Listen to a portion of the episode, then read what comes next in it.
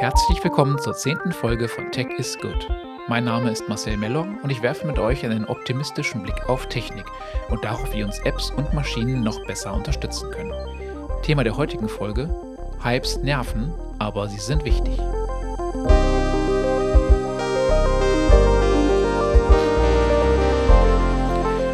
Ja, hallo zusammen zur zehnten Folge meines Podcasts.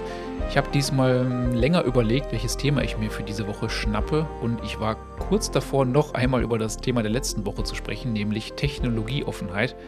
Da gab es in der letzten Woche ja einen, ich finde, unangenehmen Twist durch den Vorstoß von Deutschland in Sachen synthetischer Kraftstoffe.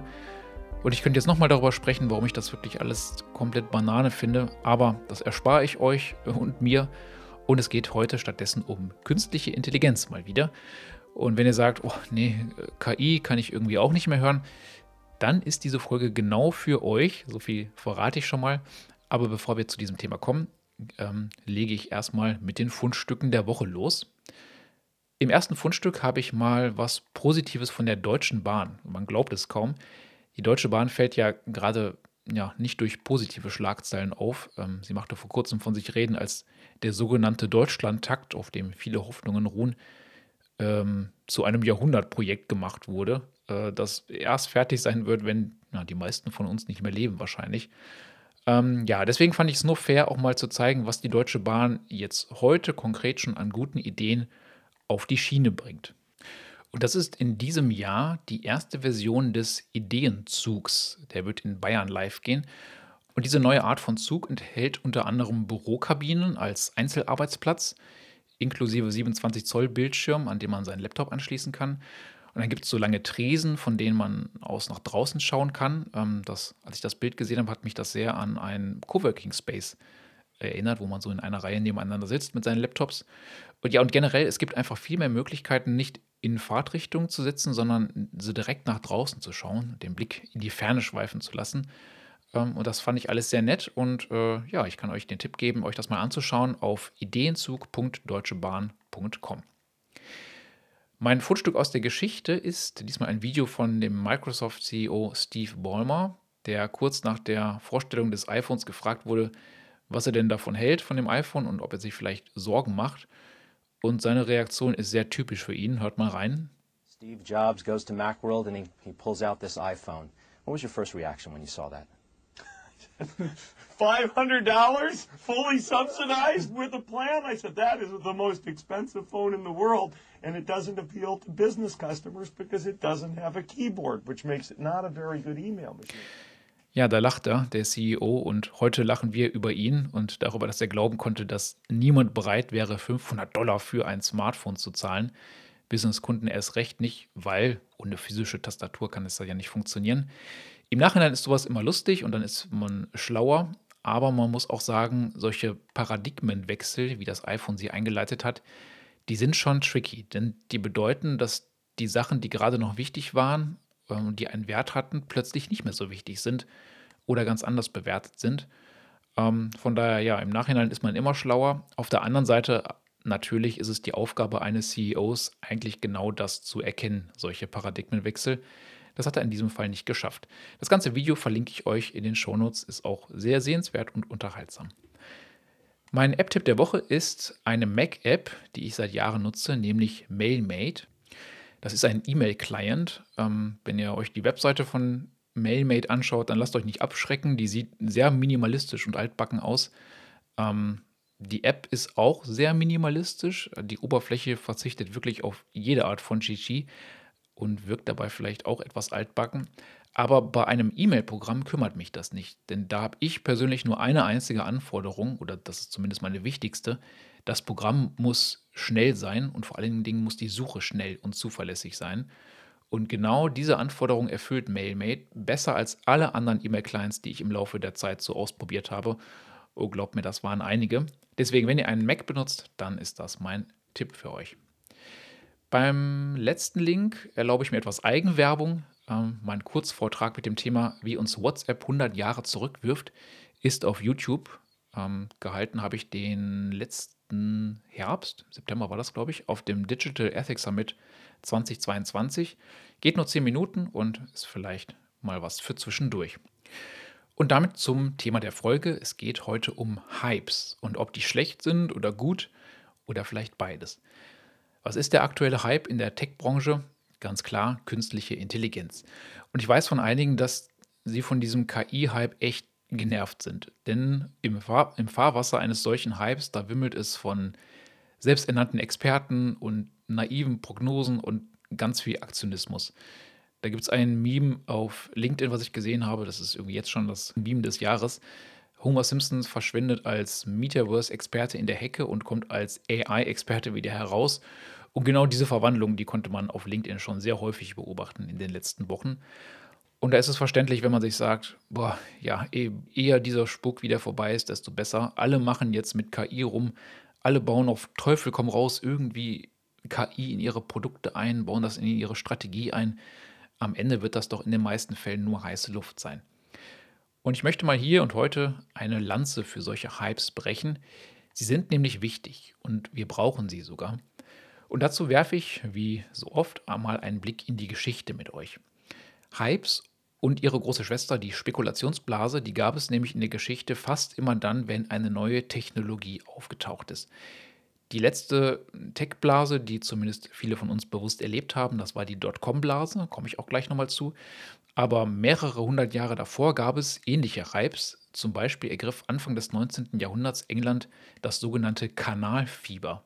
Kanäle, also ne, wirklich die Kanäle, auf denen Schiffe fahren, galten als Wundertechnologie für mehr Handel.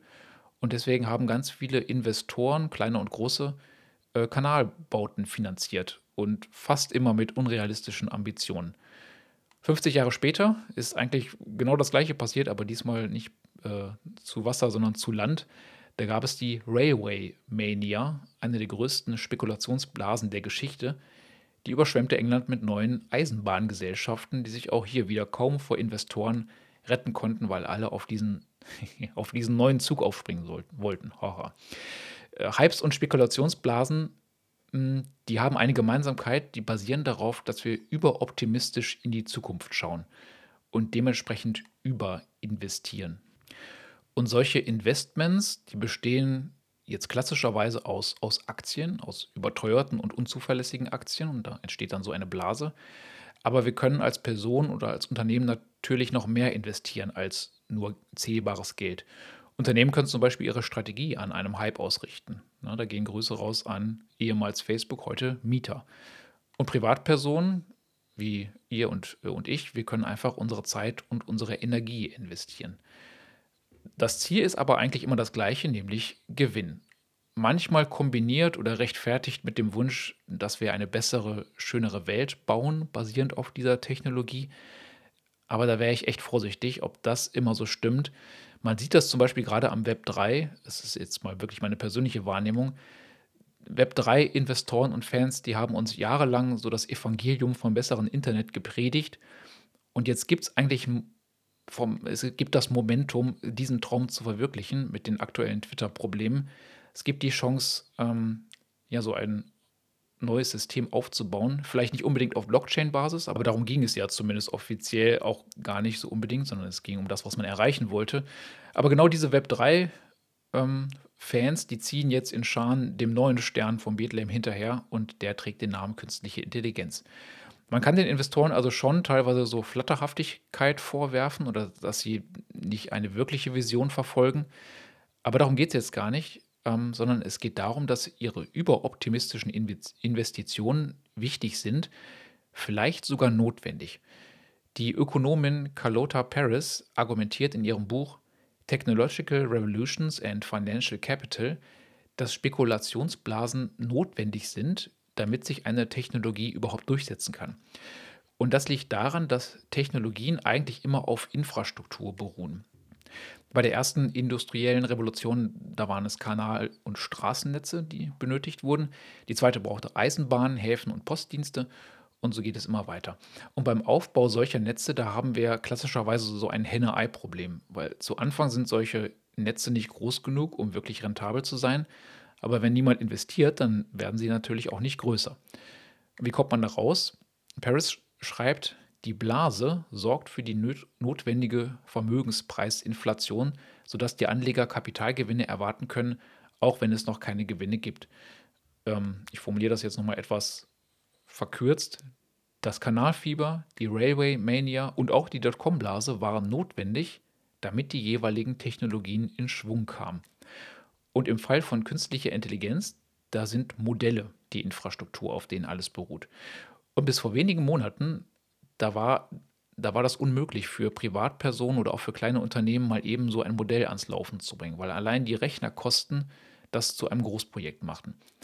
Aber der aktuelle Hype hat zu zwei oder vielleicht sogar zweieinhalb Überraschungen geführt, und zwar wirklich jetzt in den letzten Wochen. Das erste ist, dass die großen KI-Player sich gerade um Vorherrschaft in diesem vermutlich stark wachsenden Markt bemühen. Und äh, in der Folge hat OpenAI, das sind die Macher hinter ChatGPT, den Zugriff zu ihrem Modell, was eines der besten im Markt ist, ähm, ja geradezu verschleudert. Also den kann man wirklich zu unfassbar günstigen ähm, Preisen einkaufen, den Zugriff und darauf Produkte bauen. Und als Countermove hat Facebook jetzt genau in der letzten Woche ein Modell veröffentlicht, was ähm, angeblich und laut ersten Tests wirklich auch genauso gut ist. Und der Trick ist hier, oder eine Besonderheit dieses Modells, dass es auf handelsüblichen Laptops läuft. Jetzt muss man sagen, dieses Modell ist auch nicht Open Source und eigentlich auch noch nicht für die kommerzielle Nutzung freigegeben. Das ist so eine, eine Research Preview. Allerdings wurde nur wenige Tage nach der Veröffentlichung ein offenes Duplikat des Modells geleakt. Und es gibt so ein paar Verschwörungstheorien, dass Facebook das vielleicht sogar forciert hat. Das Rennen ist auf jeden Fall eröffnet und ich bin mir sicher, dass wir in den nächsten Monaten rasante Fortschritte in Sachen KI-Infrastruktur erleben werden. Und ohne den Hype wäre es wahrscheinlich nicht dazu gekommen. Jetzt haben wir die Infrastruktur. Was, was machen wir jetzt damit? Das sehe ich in meinem Nachrichtenfeed. Da vergeht nämlich kein Tag, an dem mir nicht irgendein AI-gestütztes Produkt unterläuft. Ganz zu schweigen von den vielen Apps, die ich schon nutze und die jetzt ja so einen KI-Button zumindest in ihre Produkte einbauen, was auch immer sie dann tut. Entrepreneure und Startups rund um den Erdball fragen sich, wie sie aus dieser neuen, hippen Technologie ein Produkt machen sollen. Und wenn man wissen will, schreibt Benedict Evans vor einigen Tagen, was das nächste große Ding ist, dann sollte man danach suchen, woran die Geeks am Wochenende arbeiten. Ich wohne jetzt nicht im Silicon Valley, deswegen habe ich so einen anderen Indikator und das ist der Open Friday bei meinem Arbeitgeber Zipgate. Jeden zweiten Freitag bietet ähm, Zipgate Raum für Experimente und Projekte fernab des Tagesgeschäfts.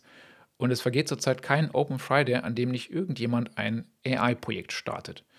Und kleine Randnotiz: Metaverse oder Blockchain-Projekte habe ich in all den Jahren kaum gesehen. Jetzt kann man sich fragen, ist das denn überhaupt der richtige Ansatz? Entsteht Innovation, wenn, wenn wir uns jetzt Probleme ausdenken, die wir mit dieser neuen, schönen Technologie lösen können. Das ist genau der Vorwurf, den sich die Blockchain- und Web3-Vertreter immer wieder anhören mussten und müssen, dass sie sich einen Nagel für den Hammer suchen, den sie jetzt bereits in der Hand haben. Und richtiger klingt doch das, äh, die, die andere Richtung, nämlich, dass man jetzt ein Problem ähm, identifiziert und das ist sozusagen der Nagel und jetzt müssen wir eine Lösung dafür suchen. Das ist der Hammer. Was die Kritiker vergessen oder vielleicht auch nicht wissen, der Weg der meisten erfolgreichen Erfindungen und Produkte verläuft genau andersherum. Erst wird eine überraschende Lösung gefunden, eine Technologie, und dann dazu ein passendes Problem gesucht. Diese Umkehrung ist ein elementares Prinzip des Erfindens, laut dem Erfinder Dietmar Zobel vielleicht sogar das Wichtigste. Und die Geschichte der letzten Jahrzehnte ist dementsprechend voller Hammer, für die es noch keine Nägel gab. Als zum Beispiel Intel 1971 ihren ersten Mikroprozessor vorstellte, war das Interesse allgemein eher gering, weil es einfach noch keine naheliegenden Pro Probleme gab, die man damit lösen konnte. Oder auch der Laser, einer der größten Erfindungen des letzten Jahrhunderts, wurde mal als Lösung bezeichnet, die nach einem Problem suchte. Und heute lösen wir ganz viele verschiedene Probleme damit. Dass Unternehmer und Erfinder sich jetzt also den Kopf darüber zu brechen, wie sie KI-Technologie in ihre Produkte einbauen, das ist gut, das ist wertvoll und dazu benötigte es den Hype. Eigentlich gibt es die aktuellen Möglichkeiten nämlich schon eine geraume Zeit. Da habe ich neulich mal ein Interview mit Ned Friedman, das ist der ehemalige GitHub-CEO, gelesen. Der hat sich überrascht gezeigt, dass die Unternehmen aus diesem Überfluss an Möglichkeiten, den KI bietet, einfach noch nichts gemacht haben. Und beinahe enttäuscht war Sam Altman, das ist der Geschäftsführer von OpenAI, ähm, als auch ein knappes Jahr nach der Einführung von äh, GTP 3 niemand Produkte wie ChatGPT gebaut hat. Also, das ist so meine, seine äh, Erklärung, warum die es gemacht haben. Haben sie deswegen das selber gebaut, ähm, um einfach mal als Demo zu liefern, was möglich ist und damit dann den Hype erst gestartet. Jetzt entstehen ganz viele Produkte, es entstehen ganz viele Ideen. Vieles davon wird heiße Luft bleiben. Das liegt in der Natur der Sache. Aber, das ist mein Punkt, nicht alles ist heiße Luft. Die meisten der Kanäle und Eisenbahnen des 19. Jahrhunderts, die wurden nie fertig gebaut, aber einige doch. Und sie bildeten die Grundlage einer technischen Revolution. Die meisten Internetunternehmen überlebten die Dotcom-Blase nicht, aber einige sehr wohl, wie zum Beispiel Amazon und eBay. Wir brauchen den Hype. Er bringt die Zukunft in Schwung. Das ist mein Fazit. Wie steht ihr dazu? Bin ich vielleicht zu optimistisch oder gucke ich mit meiner Einschätzung vielleicht auch einfach zu sehr in die Vergangenheit? Vielleicht gibt es ja einen besseren Weg, eine Technologie aufzubauen als ein Hype, der natürlich viele Nachteile hat. Ich bin sehr gespannt auf eure Ideen und euer Feedback. Äh, meldet euch gerne bei mir. Meine E-Mail-Adresse findet ihr in den Shownotes. Jetzt sage ich vielen Dank fürs Zuhören und tschüss, bis zum nächsten Mal. Macht's gut.